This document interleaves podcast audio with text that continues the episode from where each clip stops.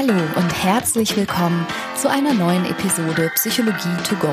Das ist dein Podcast für hilfreiche Gedanken und Impulse direkt aus meiner psychotherapeutischen Praxis.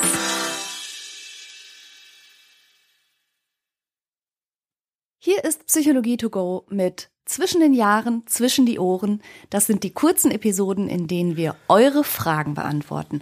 Hallo Christian. Hallo Schönheit. Heute würden wir gerne eine Frage beantworten von Anni. Lass uns mal zusammen reinhören. So, neuer Versuch. Hi, ähm, mich würde interessieren, ob man als Psychiaterin bzw. Psychotherapeutin auch manchmal so, ja, Lieblingsstörungsbilder hat.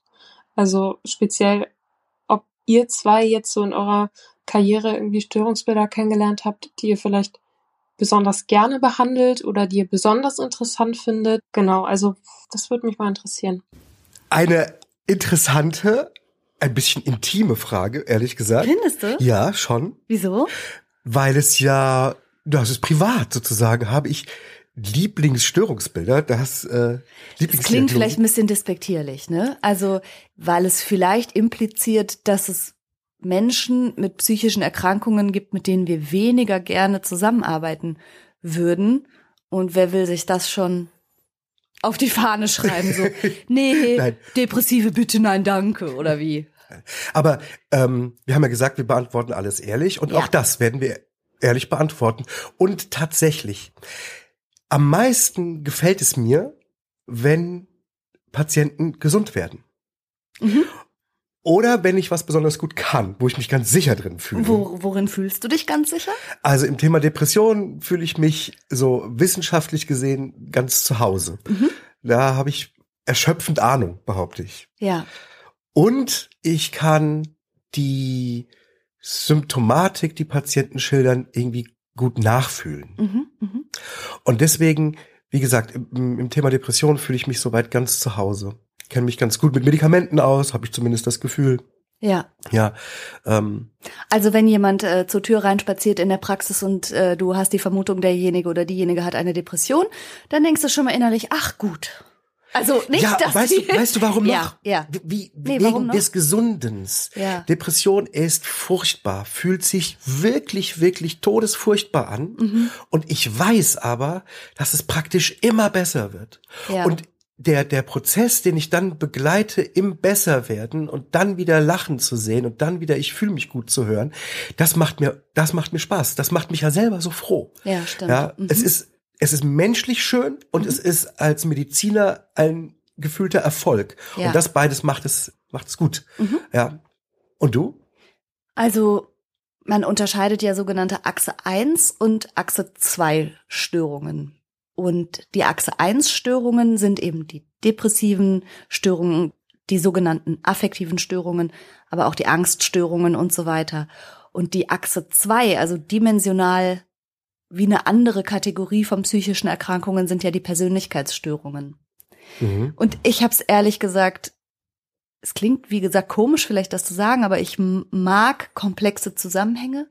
Ich finde so Verzahnungen, also wenn ich das Gefühl habe, zum Beispiel eine depressive Erkrankung oder auch eine Angststörung fußt auf einem gleichzeitigen Vorliegen von einer Persönlichkeitsakzentuierung. Ja. Wenn zum Beispiel jemand, ähm, ah, weiß ich nicht, ein bisschen Histrion ausgesteuert ist oder auch eine narzisstische Persönlichkeitsstörung hat oder so. Oder zwanghaft. Das finde ich herausfordernd. Ich entschlüssele sowas gerne und erarbeite mir das sehr gerne mit meinen Patientinnen und Patienten, was da wie ineinander greift und was die aufrechterhaltenen Bedingungen sind und an welchem Schräubchen wir jetzt mal beginnen, vorsichtig zu drehen und so. Das macht mir riesige Freude. Das ist auch ein bisschen deine Mathematik. Ja. Was wir vorgestern schon besprochen haben. Ja, genau. Ja, okay. Also so die ein bisschen herausfordernden Fälle mit viel biografische Einbettungen und so. Ich lerne aber Leute auch wirklich unheimlich gerne kennen. Also ich bin nach wie vor, und das hört auch niemals auf, dass ich mich für Biografien interessiere und für Lebensgeschichten und Erfahrungen von Menschen. Das finde ich immer ganz toll. Ja, super, verstehe. Weißt du, was ich noch mag? Mhm. In Anführungszeichen mag, das ist bitte nicht wörtlich nehmen, weil es häufig schnell geht, nicht immer, aber das sind Psychosen. Mhm. Also wenn jemand zum Beispiel schizophren erst erkrankt. Ja. Ist nicht so, dass ich das mag und der, der Leidensdruck bei den Patienten ist sehr hoch. Aber als ich früher nach dem Studium, Ende des Studiums überlegt habe, ob ich nicht Chirurgie machen will, Ja. einfach weil man so schnell ein Ergebnis sieht. Ja, Ja, da kommt ja. jemand in die Notaufnahme, der hat eine Platzwunde, das sieht alles furchtbar aus, du Kaputt. machst das sauber, vernähst das und es ist mehr oder weniger wieder heile. Repariert. Mhm. Ja, in, ja repariert. Und du siehst sofort ein Ergebnis. Das ist in der Psychiatrie in der Psychotherapie eben gerade nicht der Fall. Das stimmt. Ja, das, die Heilungsprozesse dauern sehr lang häufig. Manchmal über Monate.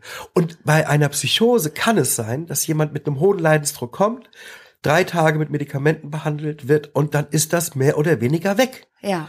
Und so ein schneller Heilerfolg, das ist, was mich daran Das stimmt, das kann Freut, auch, ja. das kann auch was Schönes und auch mal Befriedigendes Ja, sein, so, ne? ja, genau. Aber unterm Strich können wir vielleicht festhalten, dass es weniger so ist, dass wir gerne oder nicht so gerne mit Störungen arbeiten, sondern dass wir natürlich total gerne mit Menschen arbeiten. Menschen mit Belastungen, mit seelischen Schieflagen, mit psychischen Erkrankungen. Und ja, das ist einfach immer ein tolles Arbeiten. Ja, absolut, absolut. Wenn man auch einen Effekt im eigenen Tun, im eigenen Handeln erkennen kann, ist das, was ich, was ich sehr schätze an dem Beruf überhaupt sehr schätze. Und eine Sache darf ich vielleicht ehrlicherweise noch erzählen, was ich richtig spannend finde. Es ist nicht so häufig, also psychische Erkrankungen verteilen sich ja prozentual und am häufigsten sind Angststörungen und gefolgt von Depressionen, gefolgt von Suchtmittelabhängigkeiten. Und dann gibt es Sachen, die sind seltener und die finde ich aber total spannend, zum Beispiel Zwänge. Ja, okay. Ja, das finde ich, finde ich spannend. Das sind immer so kleine Herausforderungen. Jemand, der schon sehr lange an einer Zwangsstörung leidet, das ist ein immenser Leidensdruck, gleichzeitig aber häufig ein tolles Arbeiten. Das habe ich auch Verstehe. gern. Eins fällt mir aber auch noch ein. Mhm. Dinge, die mh, so nachhallen mir.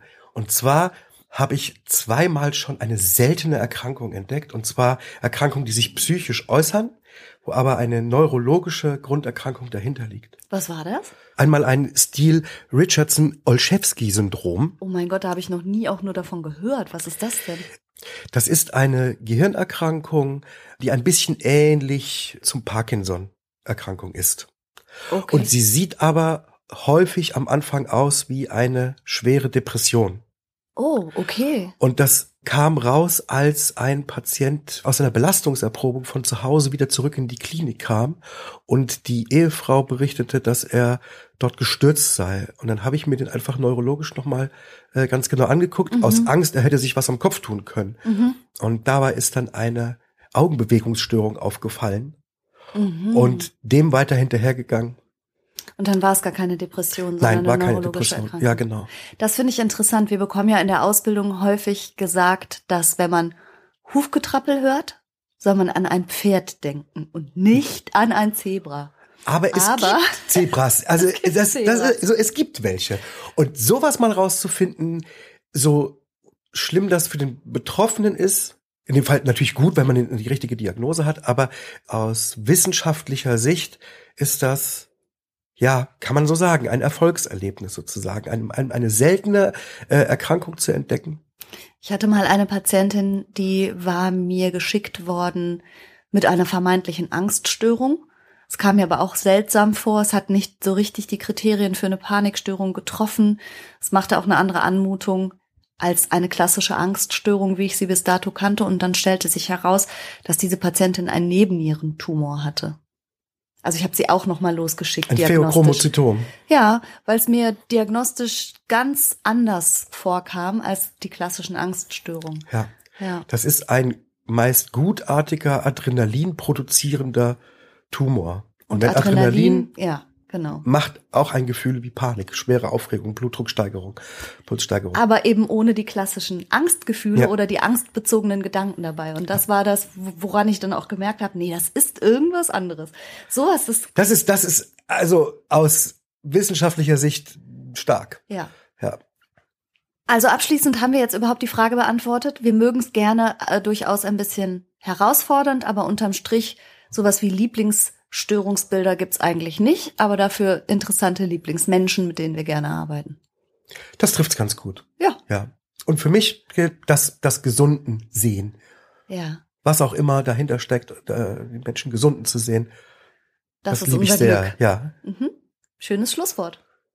Dann hören wir uns morgen wieder mit Ja. der nächsten Frage. Genau. Danke fürs Zuhören. Tschüss. Tschüss.